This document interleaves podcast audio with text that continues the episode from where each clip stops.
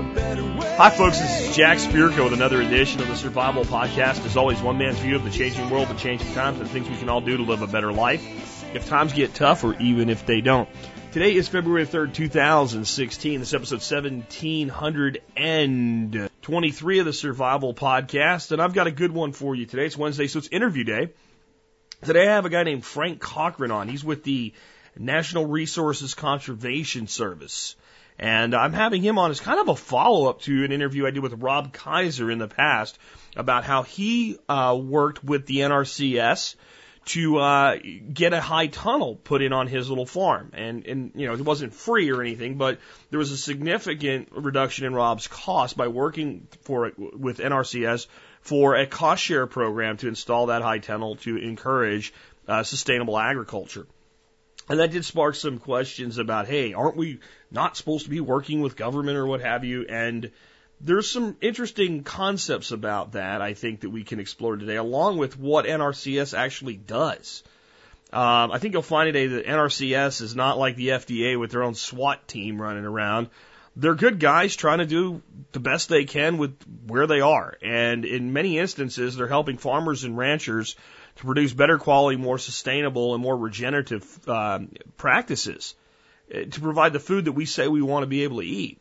So I think if you are someone that has your eyes on being a producer or you're already doing that, I think this will be a good show to you. But I think this is important for everybody to understand.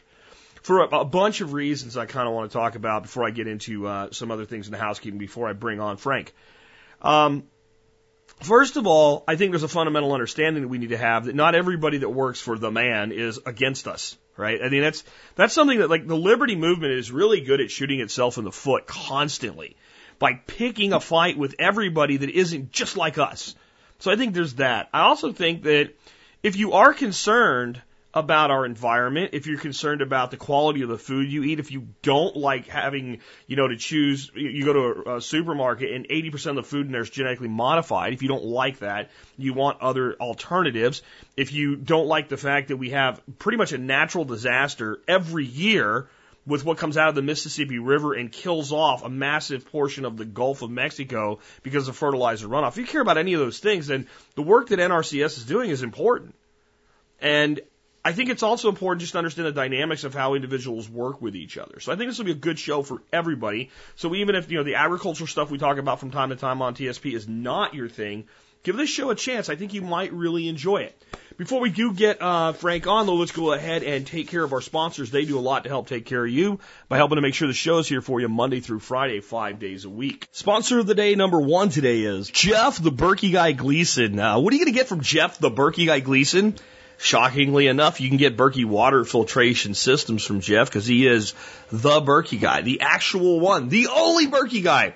There's a lot of places you can get a Berkey, but I only know of one Berkey guy, and I only know of one person with Jeff's fanatical dedication to his customers.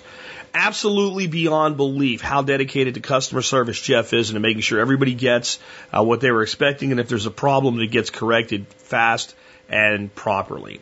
Uh, Jeff's been with me as a sponsor for more than five years now. That's kind of unheard of in podcasting. It's really kind of unheard of in conventional radio if you really think about it to have sponsors stick with somebody that long. He does a great job for this audience. I, I haven't had any real complaints about him in five years. I had one person mad, but it was well the post office did it, and there's only so much a person can do about the post office.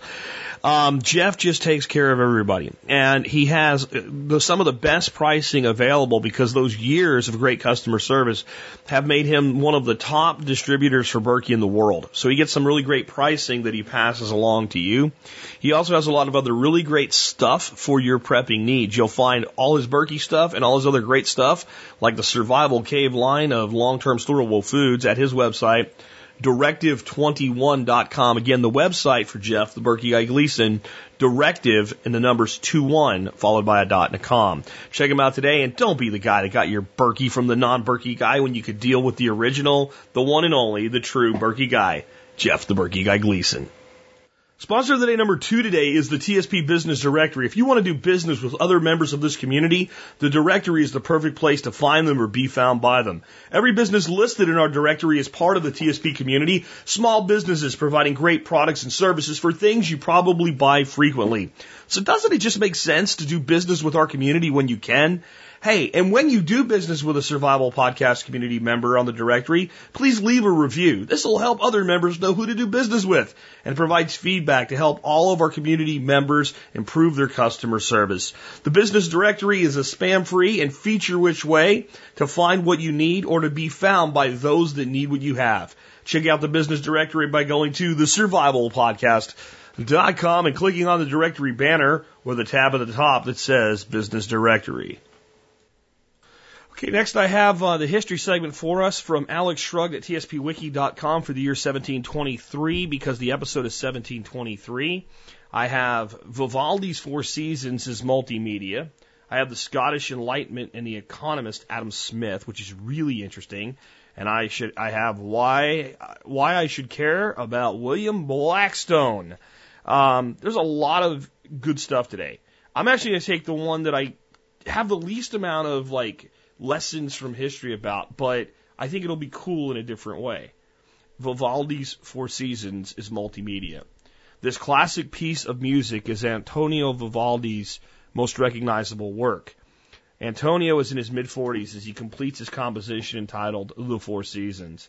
However, it won't be published in its entirety until 1725, when he will include it with several other violin concertos.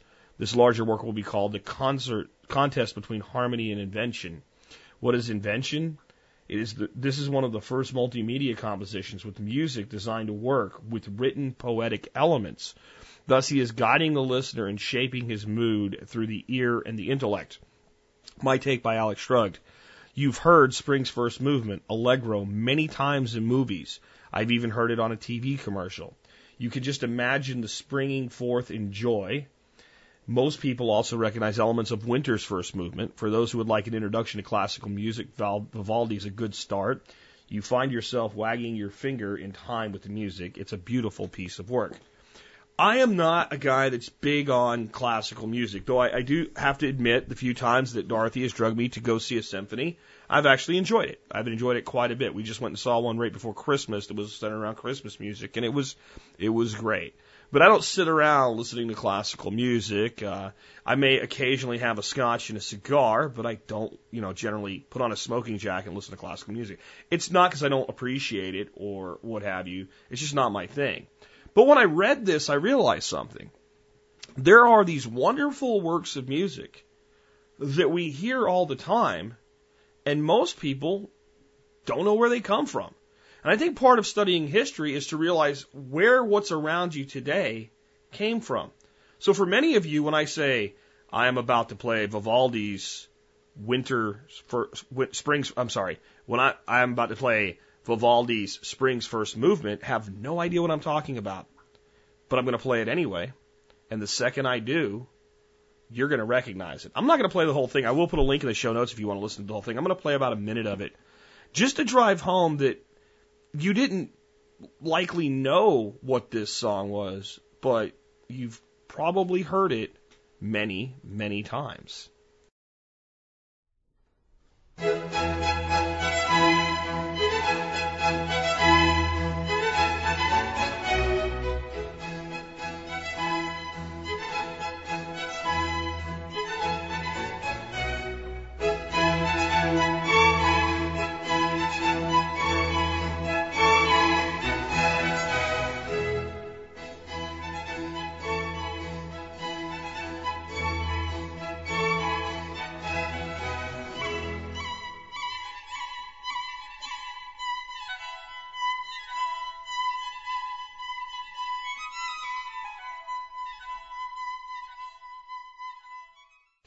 Now, isn't that interesting? That something, I mean, that music is used in so many things. I, I I've seen it used in, you know, um, montages and things like that in a lot of movies, like like Alex was mentioning. But I've also seen YouTube people use it. You know, I guess it's so old it's it's no longer protected by copyright; it's in the public domain. But it's very very recognizable. I'm sure even if you were thinking the entire time, going, I don't know what he's talking about. As soon as you heard that, you went, "Oh, that."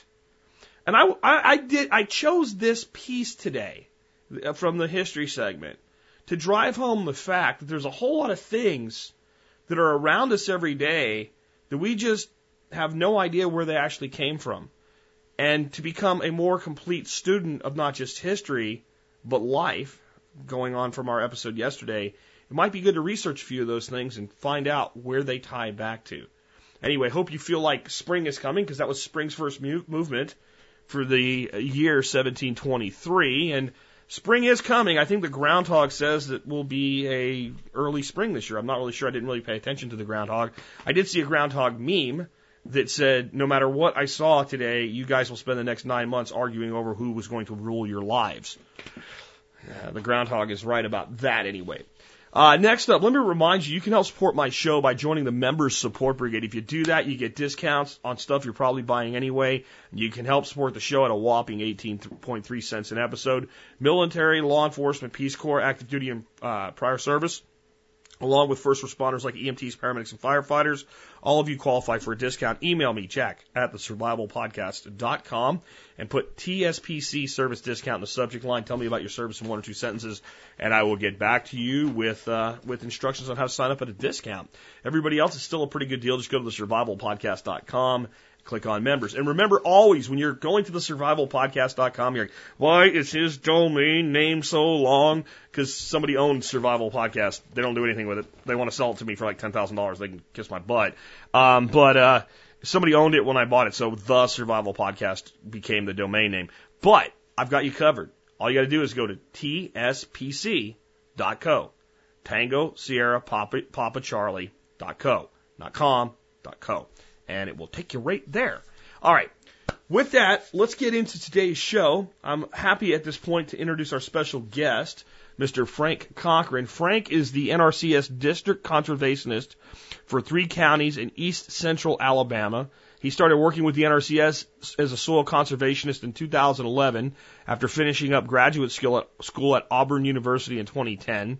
His research was centered on, centered on soil quality health, soil variation and management and use impacts across five land uses, including native longleaf pine, wiregrass ecosystems.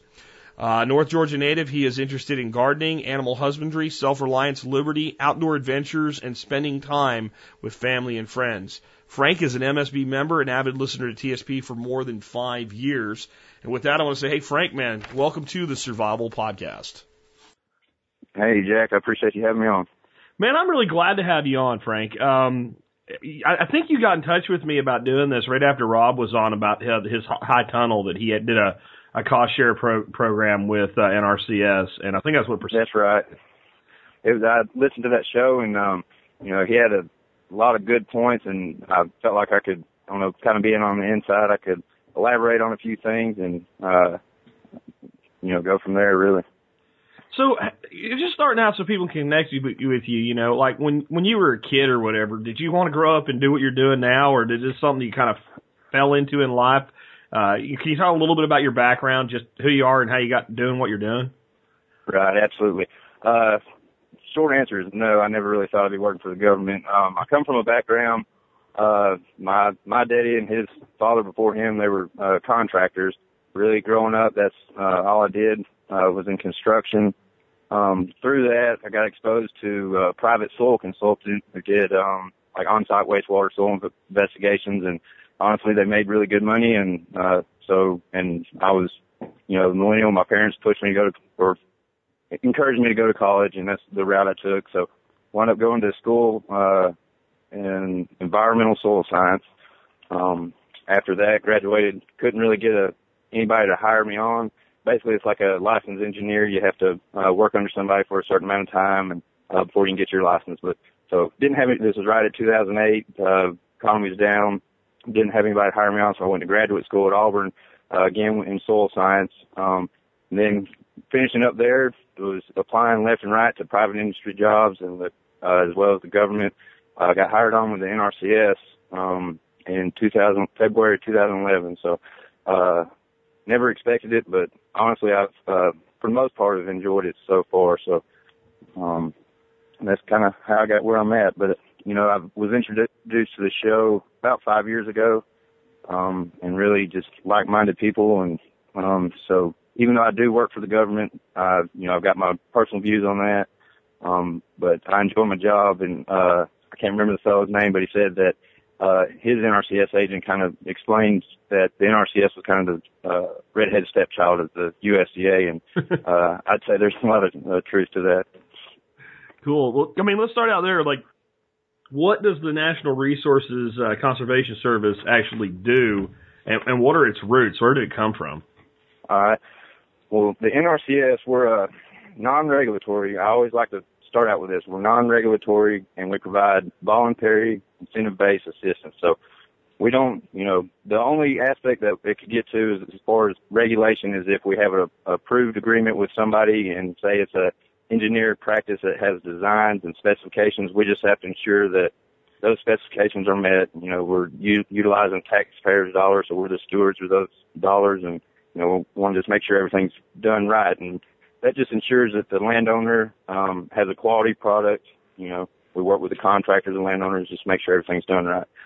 Um, as far as the roots of the NRCS, I think it was uh, kind of in the mid to late 90s, they changed the name to uh, the NRCS. But in, initially, it was the Soil Conservation Service, and it really came out of uh, the Dust Bowl era. And you know, with uh, all the terrible farming practices and the erosion, all the issues that are, uh, came out of that, they realized that uh, we need an entity, government entity. And again, we get back to how we all feel about that. But so they created the agency. Um, they had the foresight to kind of not want it to be uh, this huge government agency out of Washington dictating and, and you know local concerns. So they partnered up. Um, all every state has um, uh, most of them are called soil and water conservation districts, but uh, in Alabama and mo- most states, their their boundaries are actually the county boundaries. Other states have watershed boundaries and all. But that's a uh, usually state-funded local entity that um, partners with NRCS, and they kind of decide where uh, the prior priorities are. And there's they boards consist of five local landowners, um, and then they you know get uh, public opinion and all that as far as if they want to concentrate on soil erosion or maybe some grazing issues, kind of dictate where the majority of the funds are going. I mean, it's all got to be within policy. It's not you know five old men deciding where the money goes and all that, but really that's where it was rooted. Um, and it came out of the Dust Bowl and it's kind of morphed uh, into where we're at now. Uh, previously, we were just the technical aspect of uh, the USDA. We just went out and did like the surveying and had the expertise as far as uh, erosion matters and forages and that sort of stuff. And then in the 90s, we started with our cost share programs, which is pretty much the driving uh, force now for our agency.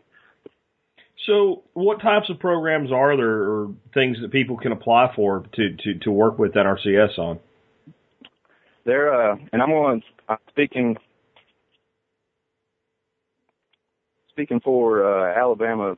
You know, uh, we are a federal agency, but all these states they have, uh, you know, their own. Uh, sorry, somebody buzzing in.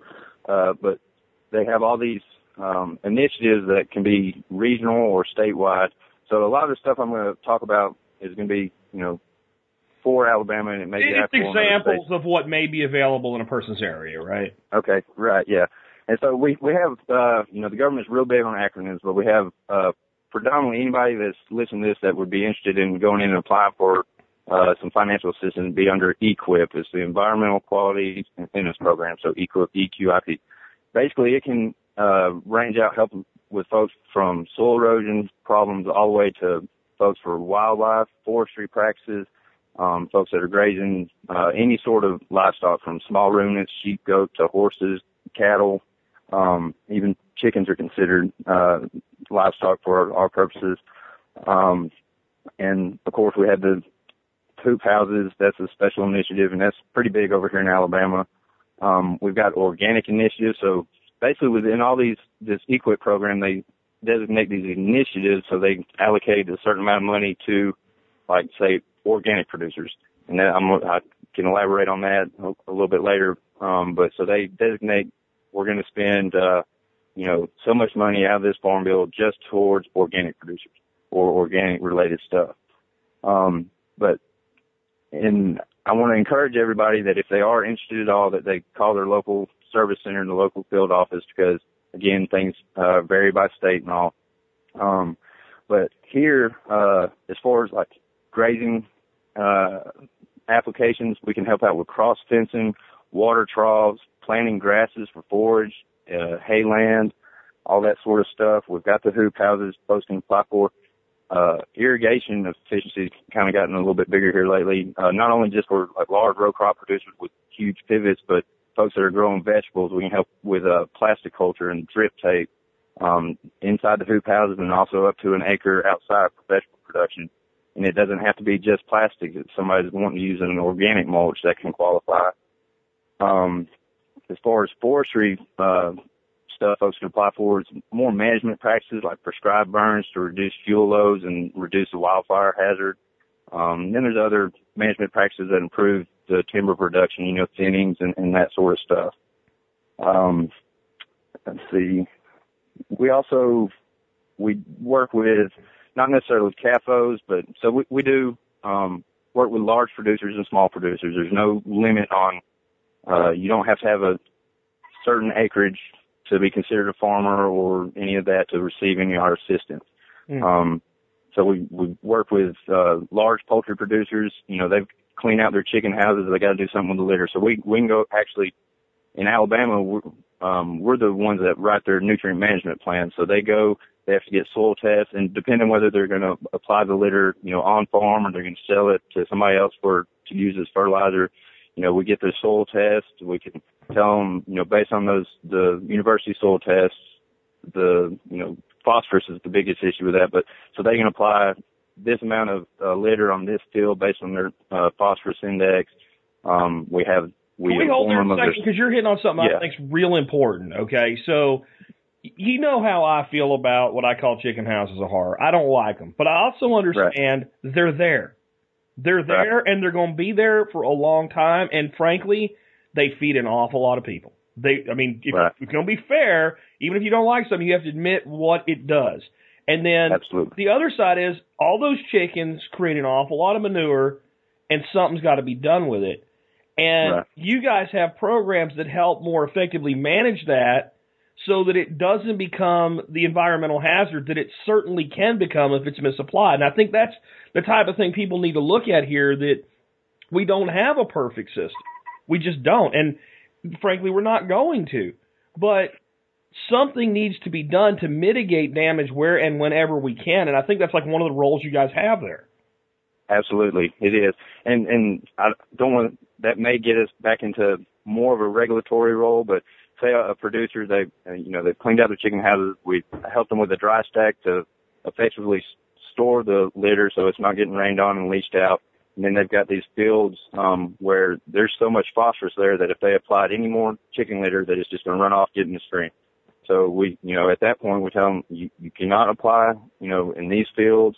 Um, you've got these other fields you can apply to, and you need to look at, you know, exporting the litter. And that's really not a problem with most folks because there's so many other um, smaller producers that use the litter as a, a you know organic fertilizer after it's gone through the compost process and all. Sure. And um, you know, exporting it out uh, to those farms. I mean, that's to fields that don't have any phosphorus issues or phosphorus built built up. You know, that's a, to me is a great thing.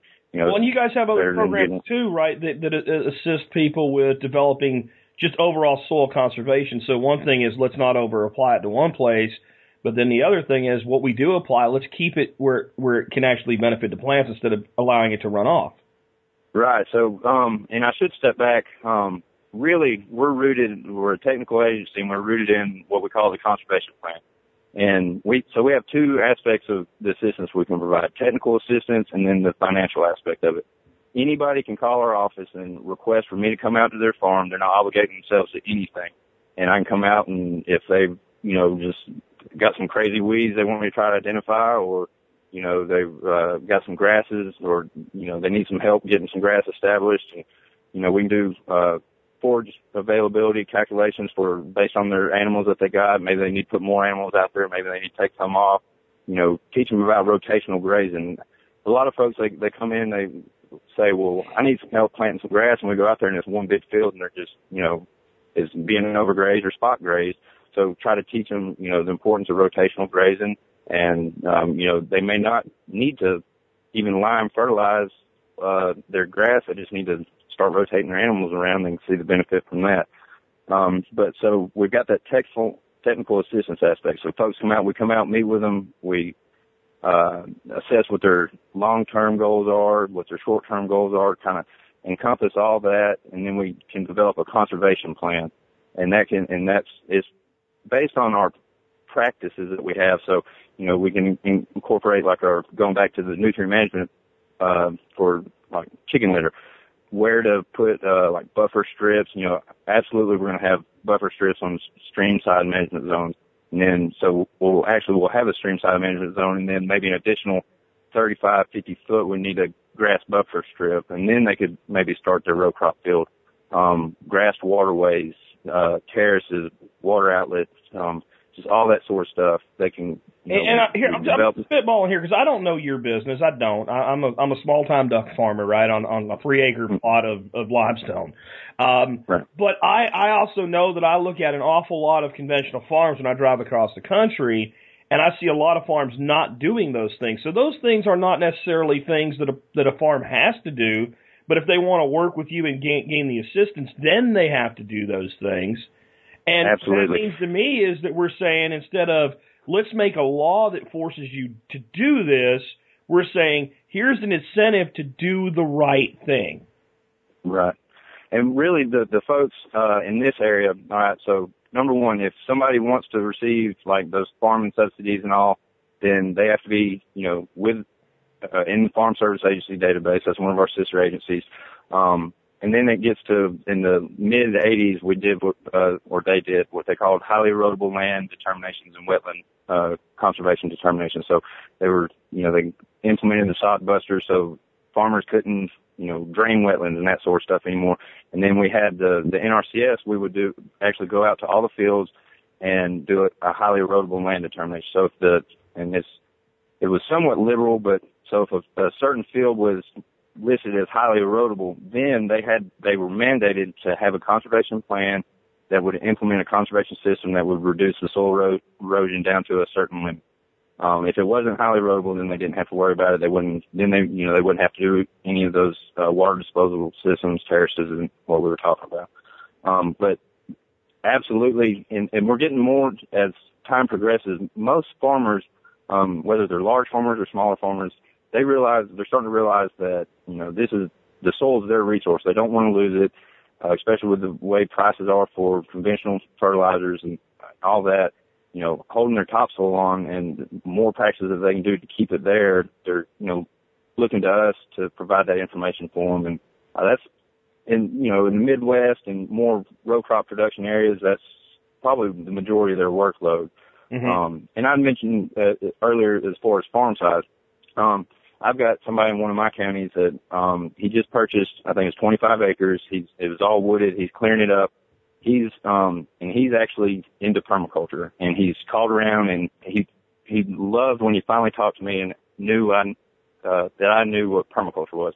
So we can have those discussions and it kind of ties back into uh the show about the hoop houses and y- how y'all were talking about using the lingo of that the agency uh, personnel are going to know. So instead of calling a swale, call it a terrace. You know, mm-hmm. essentially and functionally they're the same thing, but that's, um, you know, that's, unfortunately it's something that most folks are going to have to do. They're going to have to convert and go over to, you know, more conventional USDA NRCS terms.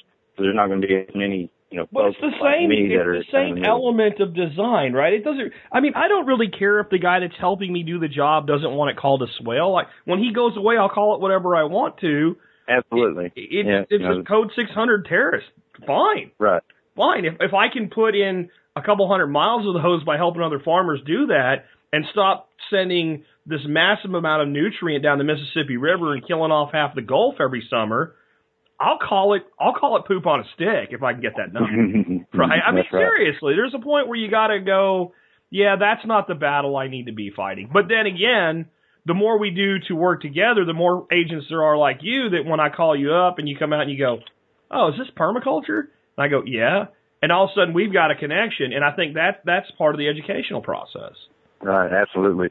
And I've actually um that um man came in the office this morning where and the biggest way that he and I got in touch was um through he's applying for a Farm Service Agency New Beginning Farmer Loan. And, you know, I'm not familiar with the loan process or anything of that, but basically he was having issues convincing um, a middle-aged, 60-year-old uh, loan officer for the USDA that his ideas, his permaculture ideas, and all were, you know, something that the government should be funding. Mm-hmm. And so, what you know, basically, what we did is I uh, talked with him. I said, like, well, all right, you're just going to have to, you know, number one, back off on your stocking rate, and then just use these terms in your proposal instead, and you know, tell them that you talked to me and that everything's good, and and ultimately, that's really all it took. That loan officer just needed some assurance that you know this guy was going to actually do something that was feasible. And, you know, all we had to do was put it in different terms. And I've seen that not just in government. I mean, when we started Perma Ethos, uh, and Kevin went to get our, our insurance, uh, policy underwritten, they said, well, what does your company do? So we had a mission statement. We plan, design, and manage permaculture farms. And we could not get the policy underwritten. It came back. There did, what is this? What is that? What is this? And I said, just change what we do to we plan, design, and manage farms. and we resubmitted it that way, and not a single question came back. So right. try not not to use words that the other party in any negotiation doesn't understand, just because. Well, if it was done to you, I think a lot of us would have the same type of reaction. Like this is, I don't know what you're talking about, and if I'm in a position of authority, a lot of times I don't want to admit that. So yeah, mm-hmm. this looks wrong. you know? And it's just human yep. nature, you know. So you've been mentioned like small farms can apply and, and stuff like that. So uh, there's no size limit or whatever. But is there like a structural requirement to work with NRCS? For instance, I actually live on the property I live on is zoned residential. It's unrestricted. It's uh, unincorporated. I can do anything I want, but it is a zoned residential property. It's also three acres. So in Tarrant County, Texas, it ain't going to be ag. I cannot right. zoned ag no matter what. And this year will probably be the first year we actually file a Schedule F. Uh, because right. the income up to this point has been like hobby income. Like this year, we're actually going to put enough dollars on the books that it's worth maintaining all of our expenses and, and filing that Schedule F and what have you. So when I say this year, actually what I mean is for the 2015 tax year, we'll, we'll file right. Schedule F. So like would in my situation would I qualify to work with NRCS? Uh, more than likely, I'm going to say absolutely. Basically, NRCS, we um, the Farm Service Agency, they're they handle the all the eligibility requirements. So hmm. the Farm Service Agency they assign farm and tract numbers. We the NRCS we use uh, their database to um, you know, prove either land ownership or control, you have control of that land. I got you. So as long as someone can go to the Farm Service Agency and take them a copy of the recorded deed and say, all right, I want to acquire a farm and tract number, um, and they don't make too much money, it's a ridiculous amount, it's like $900,000 three okay. previous years, uh, then they can be eligible for our programs. I, there's, um, my, one of my field offices in Opelika, Alabama, and somebody went and got a farm and tract number in the within the city limits on a, a 0.46 acre tract. Okay. And we we actually um, they were able to get the farm and tract number. Uh, they, then they came over to us. They applied for a hoop house actually, and what they uh, got a got approved, got a agree cost share agreement with the NRCS to install a hoop house. They're using that. It's adjacent to a um, church, and they're using it for their youth to expose the youth into you know growing growing food and where How food comes from. And it's not just grocery Right. And honestly, just to touch on that, and it's going to be it's going to be variable among who's actually in that office, but we're really active as far as I don't want to say outreach, which we do. We're mandated to have like an outreach meeting once a year. So I have to, you know, uh, go to somewhere in the community um, and have an outreach meeting about our programs. But on top of that, um, we we have we do so much with like the youth, and it's not just ag based. I mean, we have um, uh, water festivals are pretty prevalent, especially in Alabama. But all every fourth grader in the county, we set up an event where they come, they learn about water quality, you know, groundwater uh, pollutants, and, and that sort of stuff. I've been to our local Boys and Girls Club, just talking about soils and agriculture in general, conservation. Um, we're involved with community gardens. Um, I personally, I teach a conservation class for the uh, Boy Scouts of America merit badge university that they have at Auburn University every year. Um, and that's pretty typical. Uh, just the type of folks that apply or have NRCS jobs. I mean, that's their mentality. They're more, you know, community type folks that enjoy being involved and, and that sort of stuff. So, um, I know it's kind of a tangent, but no, that's, that's perfectly reasonable. But I just when I when I you know I hear something like that to expose youth to working in agriculture, I just immediately think how fantastic that is. And you know I look at the the the uh, the high tunnel stuff, and I think that's one of the best ways for a person to get into the business of producing food for sale because those high tunnels do an awful lot to make production more feasible for people. It's not just about you know, being able to grow through winter, it's it, it's a sheltered environment. There's a certain amount of UV reduction that's in, in southern climates that helps with plants in summertime as well.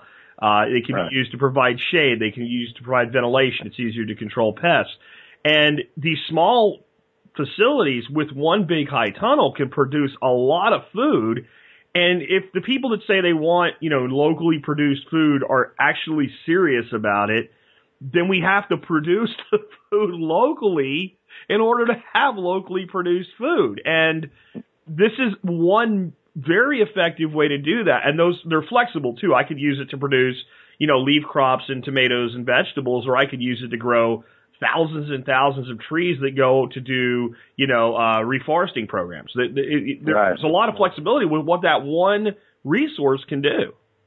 Absolutely. And in my three counties, the past this past program year, 2015, we had uh, 13 uh, agreements for just for seasonal high tunnel houses, and of those, um, only one of them was a kind of a convention, conventional farmer that does like some truck farming. He produces vegetables and has a vegetable stand. The rest uh, are folks that are uh, not two of them were certified organic producers. The other folks, they're what we term transition organic. That's their in in goal. Um, and then there's three or four of them. They were, uh, like I mentioned, the one for the church, um, and the other ones were they were trying to get. One was at a high school, and the other two were they were also doing like kind of for youth. So, um, and I think that's great. You know, it's showing folks. When I, I mentioned Boys and Girls Club, when I went to and spoke there, um, and not to be funny, you know, I just asked the kids, you know, where the, the, where their food comes from. And, you know, majority of them are like, uh, the grocery store. Hmm. And you delve into that a little bit more and they don't, they honestly do not know that where the vegetables and milk and all that sort of stuff truly comes from.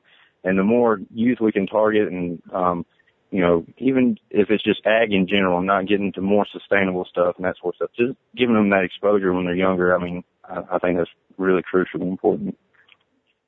Awesome. So, can you talk? You mentioned a couple times this or, organic initiative. Can you talk a little bit about that?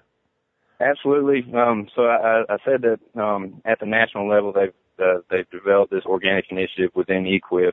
Um, basically, every state is allocated a certain amount of money each year out of the well, the farm bill gets a certain amount of money, and then each year of that farm bill, each state's allocated a certain amount of money. So Alabama's just say for 15 got 15 million dollars. That's for the entire state. Um, at the national level, they say, all right, we're gonna we're mandating that five percent of this program years go to organic um, producers, um, and then the states they can actually bump up that percentage using their own allocation if they want to target more folks. In Alabama, uh, they they do they actually um, take more of their application and put it towards organic production basically to be considered uh, for those organic funds, they've got uh, kind of three areas you can go to. You can be certified organic. You can be what they call transitioning uh, to organic certification. So that could be somebody that's completely new and they just want to head towards that direction. Um, basically, all they got to do is they sign a document saying that I'm going to get in touch with somebody that uh, you know that's familiar with the process of becoming certified organic. And I think the closest one to us is someone in Florida, and there might be one in North Alabama. But they would actually work with that producer, develop them a plan that says, you know, here three, five years, these are the steps you need to take to get your organic certification. And then there, you can also be uh, exempt from certification if your uh, products that you're going to be selling, organic products, are less than five thousand dollars. So if you fit in any three of those categories, which you know, truthfully could be anybody, then you can be eligible to apply for those uh, funds within the organic initiative. and it's going to be, you know, it, will be any practices, hoop houses would be included, uh, plasticulture, micro irrigation, um, plans to help develop um, IPMs, integrated pest management plans, just for you know using uh, in an organic system, which that could be really, I mean, that's worth its weight in gold because if you can get somebody to come to your operation and you're either organic or you know trying to become organic, that's one of your biggest problems is is your pests and managing those pests with so many less, you know, means to, to actually take care of them. And these plans, you can get these folks to come in and they can, you know, expose you to, all, you know, what techniques and that sort of stuff that you can utilize on your farm for that. Um, and I'm sure I'm leaving some stuff out, uh, as far as related to the organic initiative. And I'll just take a step or a second right there to just reiterate to everybody that if you're interested at all, you know, call the office and they can, you know, elaborate on anything. And it, even if your question is not related, most folks in those offices are going to try to point you in the right direction. Um, I mean, I think this is all awesome stuff because uh, here's the thing that I, I think a lot of people that are in the, you know, sustainable food, permaculture, organic world don't get the scale of food production necessary for one moderate sized United States city.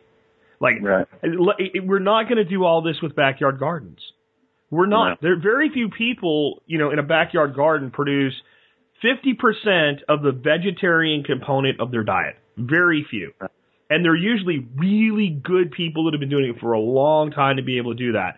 And you can tell me all you want about people like Jean Martin Fortier in Canada with his two, you know, two acres that he's doing all this production on. And I'll just say yes, and it's two acres and it's run like a farm. And right. to get to the scale necessary to feed people, we have to have all these different layers of productivity and we have to be, and if we want to do it sustainably and regeneratively, we have to be able to do it that way on a large scale, not just a small scale. And there's room right. for everybody at that table. And a lot of people are trying to figure out, well, how do I, I, I can't tell you how many emails I get from people. I want to put in a little farm. I want to put in a little ranch. I don't know what to do. And on some levels, you know me. Well, j- just do it and then figure it out. But you can mm-hmm. spend an awful lot of money the wrong way really, really fast in this business. And Absolutely. A, a lot of this stuff has to be kind of done in a linear financial model where you are operating, you might as well be working for minimum wage at McDonald's in your first year. You might be better off. In fact, you might have to to support what Mark Schember calls your farming habit, right?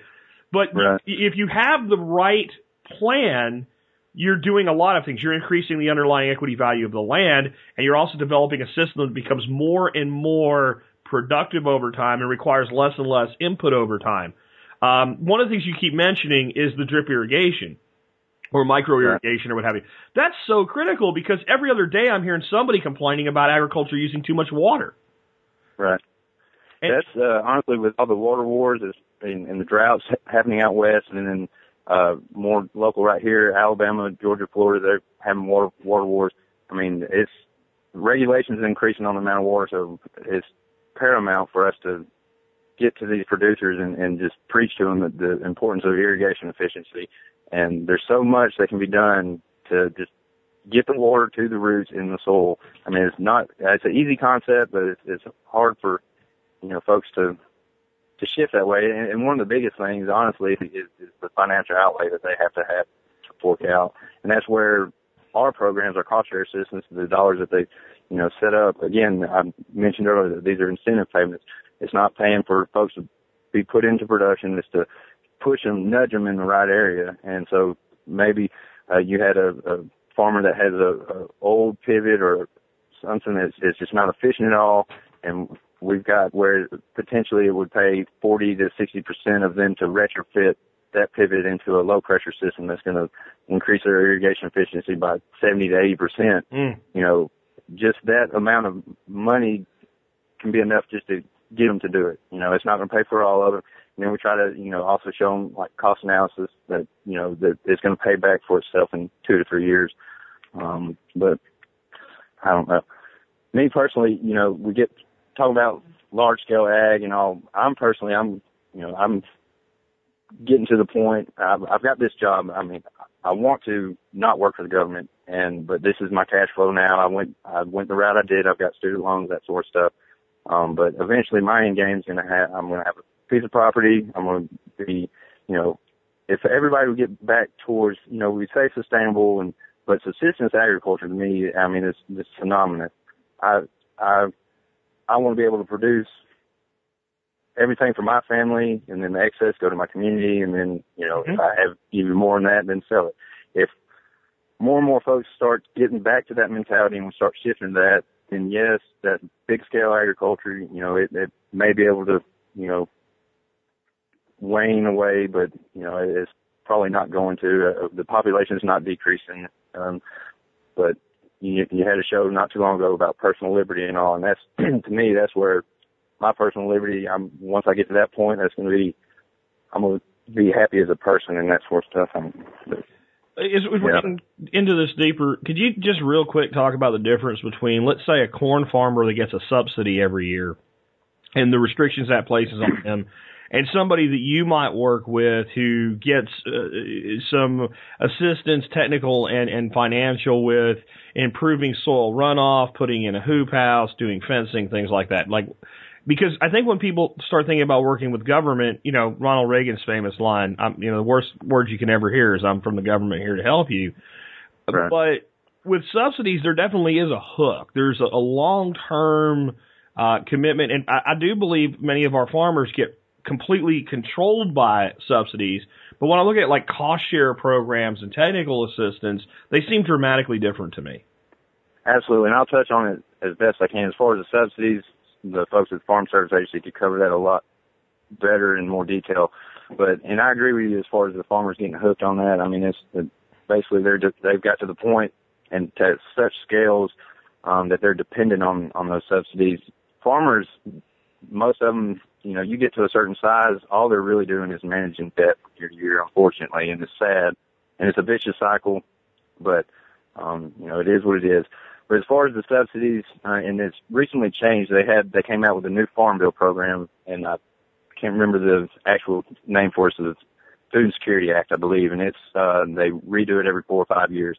And the most recent version was 2014 that passed it, and it's where all the the farm subsidies. It's actually where um, the money for food stamps and all that sort of stuff comes from. Conservation is such a small portion of that. I think it's like one or two percent of that, unfortunately. But um, but so they, um, and it's, so there has been a little bit, a few changes within their structure of, of all that. Um, and it's more, it's getting more emphasis on crop insurance and that sort of stuff as far as their subsidies is concerned. But to my knowledge, there can be, they have what they used to call base acres and they, um, basically somebody, they, uh, say they, it was cotton base acres and this going to, this is going to sound, I don't know, really convoluted. But even if they uh, planted like peanuts or corn on that property and the the price didn't you know reach up to a certain point, then they'd make the difference based on that cotton base to that farmer, and that's basically where their subsidies come from. And that was you know that's administered to the Farm Service Agency. The difference with us, um, we set up, say, uh, for a thousand foot of cross fencing uh, to help you know implement a rotational grazing system somebody comes in and applies, we go out and meet with them. We say, yes, there's a need. This person needs a cross fence here to um, start rotating their animals around to improve their forage quality, improve their animal herd health. Um, let's set up a cross fence here. And while we're at it, let's uh, put a trough right here that's going to feed both um, paddocks. One trough will feed both of them um, and potentially help out with the pipeline going to the water source and all. So we set up this agreement. They get approved. We set the funds up in that person's name it's not paid directly. We actually work with them. You know, they whether they install the practices themselves or they get a contractor to do it. We work with the contractor, the producer, and um, you know determine what pipe size is needed. You know, whether it's four strand barbed wire fence or a net wire fence because they've got goats and sheep. You know, whatever. And once they install it and we come out, you know, working with them all along, making sure everything's going to meet specs, um, we measure say we planned a thousand foot and we wound up they installed 980 feet. We go out measure it. Um, we pay them uh, for 980 foot of fence at that rate that was set up for that program. So um, that may have been a long. No, I mean, I guess kind of the upshot of that is when when that's all said and done with, there's a certain commitment that the landowner continue to do, you know, a proactive. Yeah, and this but you kind of go I, away in a way unless they want you to come back to do something else. It's not like you're coming by every month to run down a checklist and making sure they're doing what they're supposed to do, or or is it? I mean, no. I, Absolutely not. Um, basically, uh, I can't go on somebody's property unless they call and you know ask me. Even if they've got, uh, if they've got an agreement with us, technically I can, but that's not good. You know, that's just not polite. I don't do that. I don't go out with on somebody's property unless I've got, you know, permission. But say, um, back to the the cross fence and trough example. If somebody applied for that, they got approved. We set the funds up for them. Our our agreements are short term. They're up to in Alabama up to three years, and that's giving the uh, producer two years to implement the practice, all the practices, and then one year of maintenance. So if say they install that fence and trough and within a month we go ahead and make the payment, that actually initiates the one year maintenance period and all that does is let my area office, my engineer come back behind me and spot check to make sure that I approve, say I approve 980 fence, feet of fence, then he's going to make sure there's actually 980 feet installed out there. Um, after that maintenance year is up, uh, we never go back out there. The only thing, say that fence is, um, all our practices have practice lifespan. So fence, based on our specifications, that fence should be there for 20 years. So that's, that's why we meet the specs so that it's going long-term per- permanent fence. Um, after, again, after that contract's over, I'm not going to go back out there, but say that same producer came back in and wanted to apply for planting trees three years later, and they uh, converting all their pasture into like a pine plantation, and we had you know 2,000 foot of fence that we government paid for taxpayers' dollars that they dug up that was only installed two years ago. Then that might be an issue there. Gotcha. That um, makes sense. Because it's, yeah, uh, go back to the hoop house. Its practice lifespan is four years, and that's based off just kind of the estimate of that six mil polyester, the plastic. Um, so say um, we have an agreement with somebody with a hoop house. They install it that first year, initiate the maintenance year. We're done with the producer. They're enjoying their hoop house. Um, after four years, they could convert that into essentially a greenhouse, go in there, put tables in there, um, you know, whatever they wanted to do with it. After that, the life expectancy is met. They can go tear it down, um, if they wanted to. We ran into, it's kind of humorous, um, an adjacent county. We had a hoop house that we cost shared on and it was in that maintenance year. Uh, my area office was coming to spot check me, make make sure that I certified the proper extents and all. And the person was utilizing the hoop house as a chicken house. Um, they had their chickens and there weren't any plants in there or anything. Um, unfortunately, it was still within that four year time frame, and they weren't using it for plants. And you know, it was kind of in the fall, so but utilizing it for chicken like a holding area, I think that's great. But it's just because it was within that time frame that they agreed upon, um, that they basically all they had to do was get the chickens out. I mean, it was not like we went back and got the money back or anything, but you know, as long as it's within, um, you know, that practice or outside that practice life, that's really all you're obligating yourself to. But no, I don't ride around my counties and like trying to find stuff. And you'll find that with most NRCS folks. We're non-regulatory. We, we're more out to try to help folks and we'll actually, you know, uh, you know, there's white and black, and then there's gray. And most of us, we kind of work as, as far as our policy and all. We try to stay in that gray area just so we help, you know, more folks out. And that's pretty typical of, of our personnel. So, if a person wanted to find out what was available in their area, how would you recommend they get in touch with local uh, people or what have you? Like, where's the best place to start? Yeah, you can go online and try to like research the programs and initiatives. And I'll just be honest with you, just from my experience with the Alabama website, it's so convoluted and it's hard to navigate it. Um, the easiest thing that I would say do is Google like uh, service center directory for the state of Wyoming, and that should give a list of um, all the service centers. Uh, and then if you find the right one, it'll say you know it'll list the counties that that uh, office covers. So um, in Alabama, there's pretty much an office in every county, whether you know there's personnel in it all the time or not. Um, like I'm over three counties, so I travel around a little bit more. In Georgia, there's counties are smaller, and there might be somebody over five counties. So they're, you know, but they typically have an office that's you know covers a certain range. Just Google that, and they're typically called service centers. But um, you know, you can look up NRCS field office, um, and it's going to list whatever counties that that office covers, and then it should give the personnel and their number. Um, I will give, and I'd be more than happy to anybody if they have any questions. You know, again, I work in Alabama. It may be different, but I don't mind emails, calls, or anything from anybody in the country because um, I can either I can find the information, put them in contact with the you know their uh, NRCS staff, that sort of stuff. Um, but that'd be the, the best way is just kind of get online and try to find the personnel directory for their county. Uh, a lot of times it's in the phone book. I mean, uh, I don't know if many folks still get phone books, but we're listed in the USDA Service Center and just about all phone books. Cool, man. Well, look, man, I really appreciate you doing this interview with us today and uh, just kind of letting people know about what's available and, and understand these programs better. Um, and, and I, I really like the fact that your your long term goal is is your own you know kind of farm ranch whatever you want to call it. And I think there's a lot of people out there starting to feel that way. Um, and I don't know. I kind of look around and look at a lot of the things that people do for a living now just kind of going away due to automation yeah. and other things we talk about. And I think that there's going to be more and more of that. And, and frankly, we need it.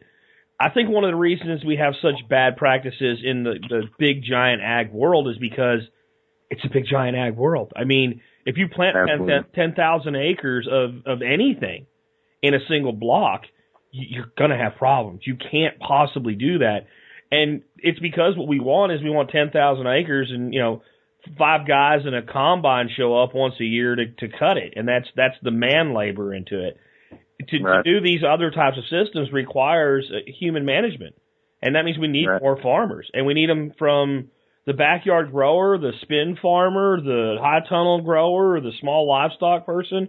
I think we need all kinds of things like that, and it, it's nice to see that there is at least some part of our giant apparatus of a state that's that's dedicated to helping people do these things.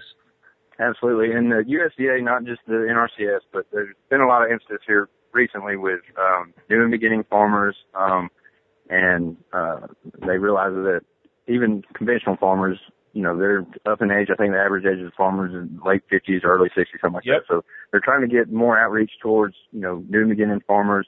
And luckily to me, I, I think that as they're putting placing an emphasis there, they're going to get a different type of farmer. You know, there's there's going to be folks that are more into sustainability and then smaller scale and that sort of stuff. So there may be a paradigm shift in farming here coming up. But going back to the new beginning, um, farmer, they kind of, within the NRCS, uh, they set aside funds just for new and beginning folks. Um, they also veterans, um, veterans get preference in our programs. Um, new and beginning farmers, they actually get a higher payment rate, um, based on, so our payments, they're, uh, and I may, I'm sure I did uh, call it cost share um, throughout this interview, but um, basically they try to give us say financial assistance. But in the past, all of our assistance, well, our contracts was cost share. They used to agree upon, all right, this project's going to cost such and such. You, uh, we're going to pay 60%, you'll, you'll pay 40%, you present the bills, and that they used to cut them a check. Now what they do is they develop a payment schedule, and it's at a regional scale, so uh, the southeast, they, you know, the powers that be go meet over in Atlanta or something, and they develop this payment schedule for every item. So that's when they determine, all right, it's going to be a dollar thirty-six per foot of four strand barbed wire fence. And so that's, um, you know, when I say mentioned the cross fence, and we pay on the extent, you know, whatever was installed based on that payment schedule. They do two payment rates. They have the 75%, which is the just for everybody, and then uh, they have a 90%, a higher payment schedule for what they term historically underserved. This is across the USDA historically underserved, which encompasses um, minorities, they're termed social disadvantaged, and new beginning farmers, and then limited resource farmers. So limited resource farmers are folks that, um, based on their both farm and non-farm income, they're below a, a certain income level in Alabama, and I'm pretty sure it's across the nation. I think that's like uh, 50% of whatever the poverty level is for that particular particular county. Um, minorities include uh, African Americans, uh, Asians, um, everybody except women. Except women me alone. right, yeah, and, and myself. Um, and then and then the new and beginning to uh, classify as a new and beginning farmer. Um, you just have can't. You have to show that you haven't had a controlling interest in a farming entity for the previous 10 consecutive years.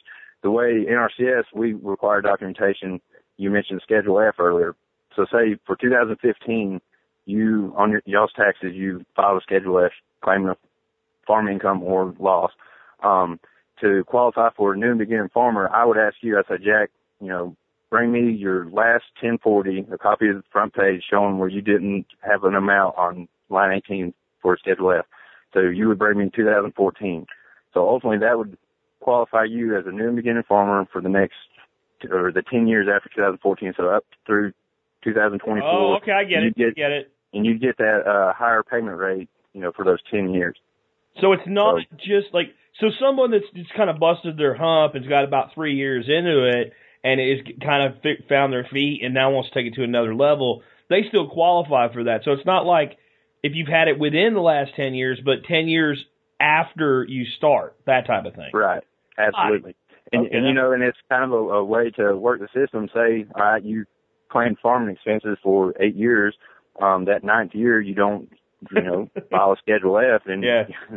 you know, documentation for the next ten years. But, um, and within that new beginning uh, farming class, and out across the nation and in Alabama, veterans get, um, you know, preference within that. Um, all of our new and beginning applications in Alabama last year, all of them that were funded were veterans, which to me, I, I really appreciate that. I appreciate everything that they've done for us. Um, we've got several forts, uh, in Alabama, especially in the southern portion, um, that, you know, there's, they're closing, they're reducing size, and then there's folks coming back and they just, you know, no, I don't want to say that they're lost, but, you know, there's a lot of them maybe trying to get into ag and also the more we can help and target those folks, I, I appreciate that. I was, I was pleased to hear that. Um, so, but very cool. Very cool. Well, again, man, I, I really appreciate you coming on the show with us today, Frank. Absolutely. And I love your show, Jack. I've uh, listened to it all the time. I've actually, um, that personal liberty show really got me fired up. I, I went in, I've actually, I've got this full-time job. I went recently and got a part-time job at a gas station, just minimum wage, just to try to, you know, knock off, you know, every little bit helps as far as that's my, I'm getting rid of my debt right now.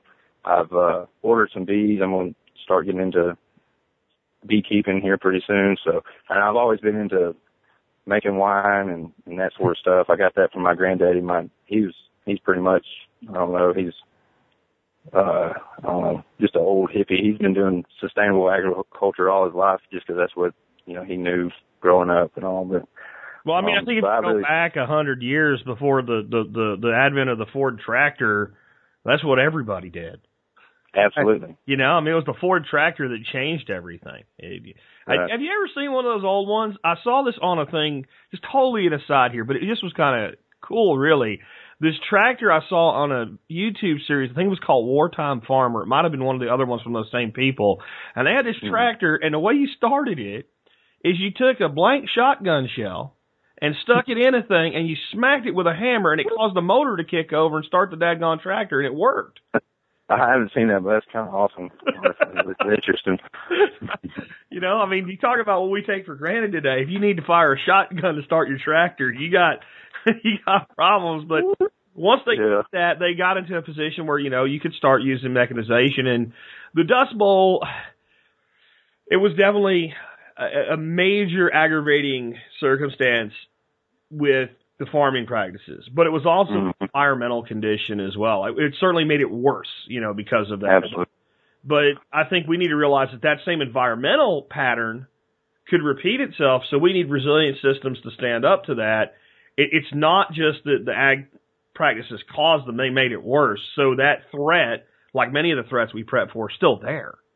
Absolutely, I agree. And I just have one more thought. I know I've been rambling on, but oh, um, go ahead. getting back to like non-regulatory. All right, so in Alabama, we don't have, uh, we have uh, ADEM, Alabama Department of Environmental Management. That's essentially EPA in Alabama. Um, we're, I've, there's been so many times that I've been sort of a liaison between um, a private landowner and ADEM, whether it been uh, agriculture related or uh, they've got where, you know, if you disturb, uh, an acre that you're supposed to go get a permit, you know, they're going to get their money one way or another. But you know, there's been ways that we've been able to actually go out there and develop a conservation plan, try to get them an ag exemption.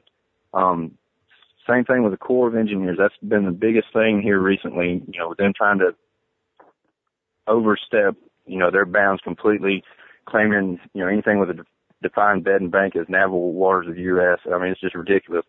But I've, uh, we've had so many folks. All right, so with the Corps of Engineers, uh, if it's a perennial or in- intermittent stream on a USGS topo map, you're supposed to go to the Corps of Engineers, get a, you know, permit, go through the permitting process just to, to do anything, to build a, say you just want to build a small pond, recreation pond or anything, you're supposed to go to them.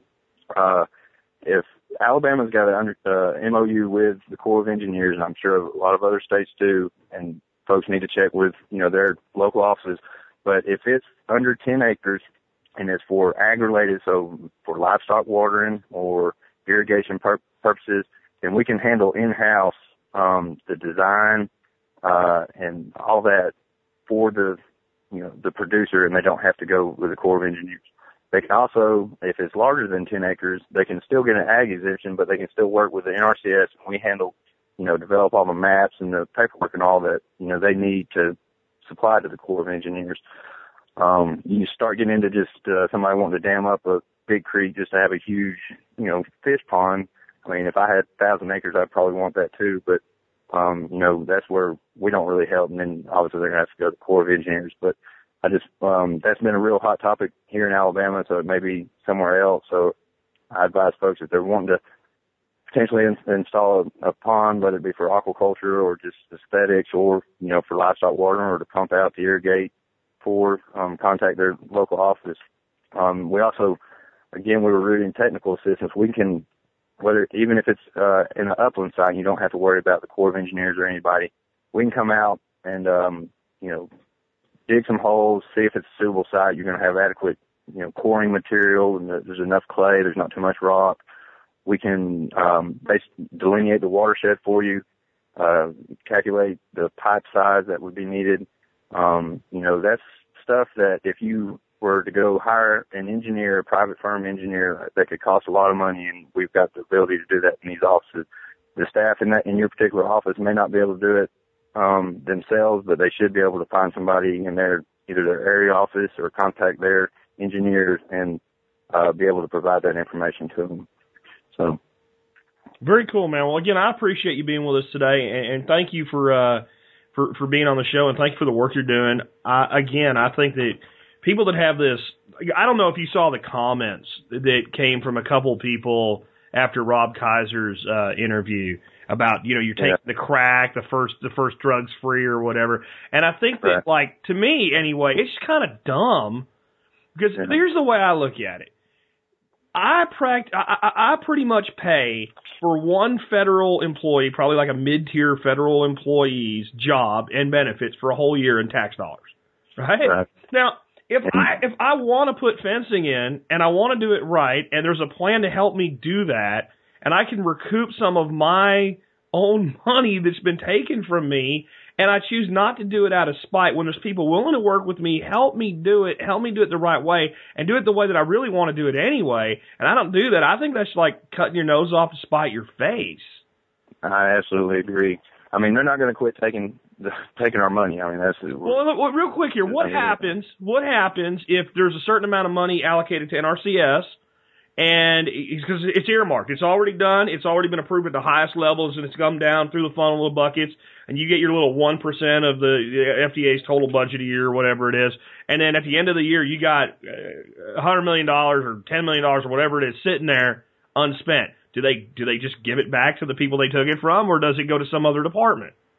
It goes to some other department. I mean, and we we're really good about trying to, especially at the local level. To, I mean, we get unfortunately, we get uh, we have well, it's a good thing. I, We get a lot of applications, um, and we're not able to fund all our applications.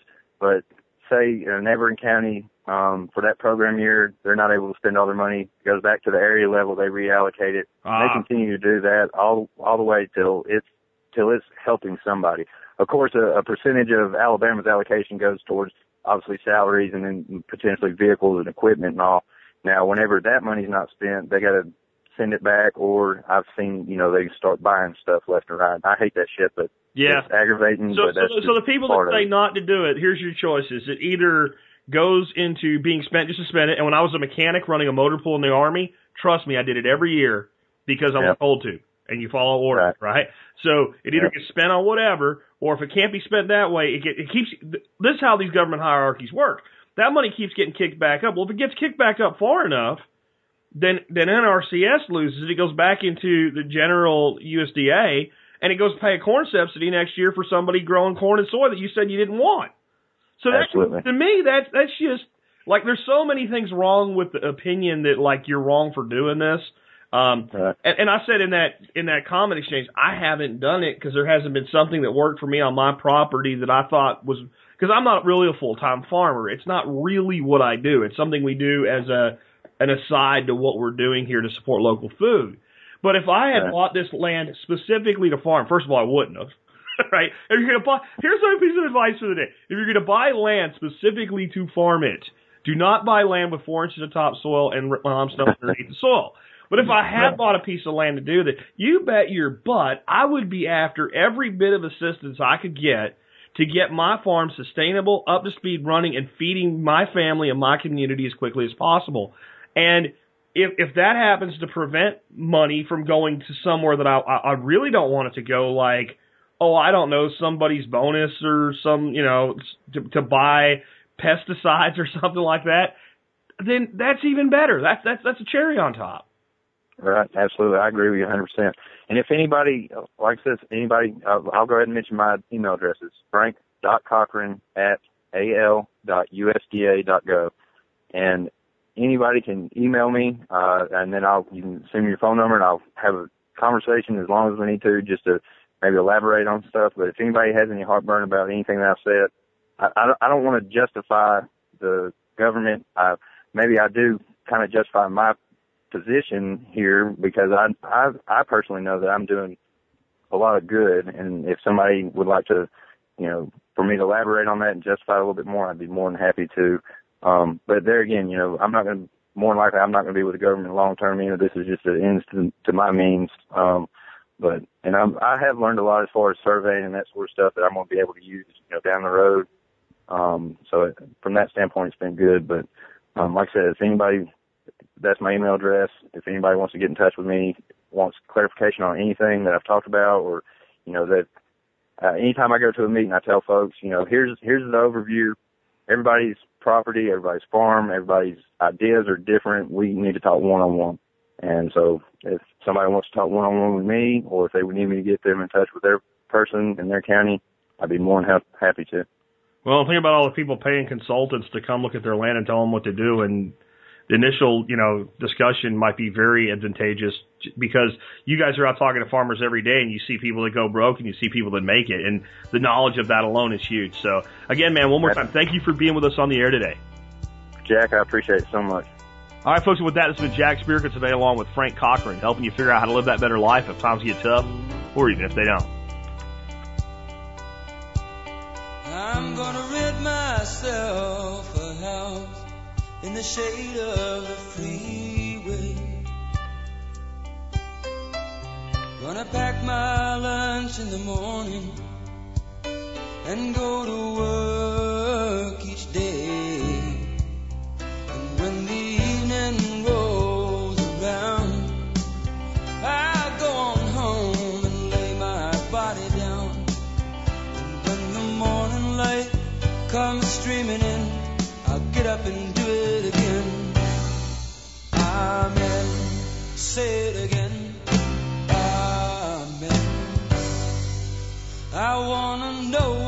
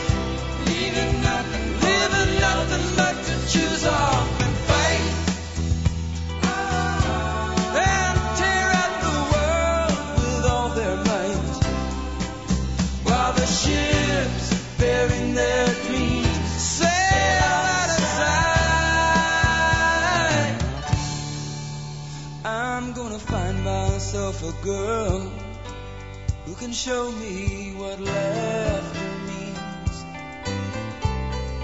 and we'll fill in the missing colors in each other's paint by number dreams. And then we'll put our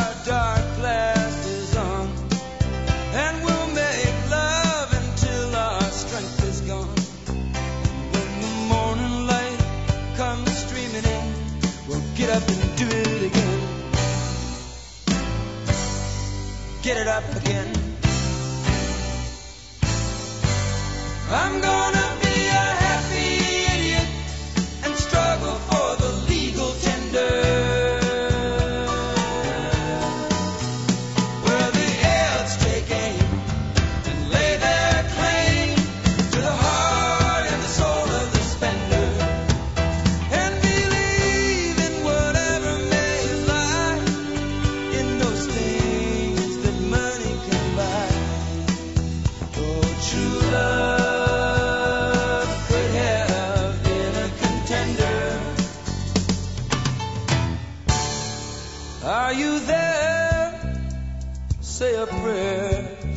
pretender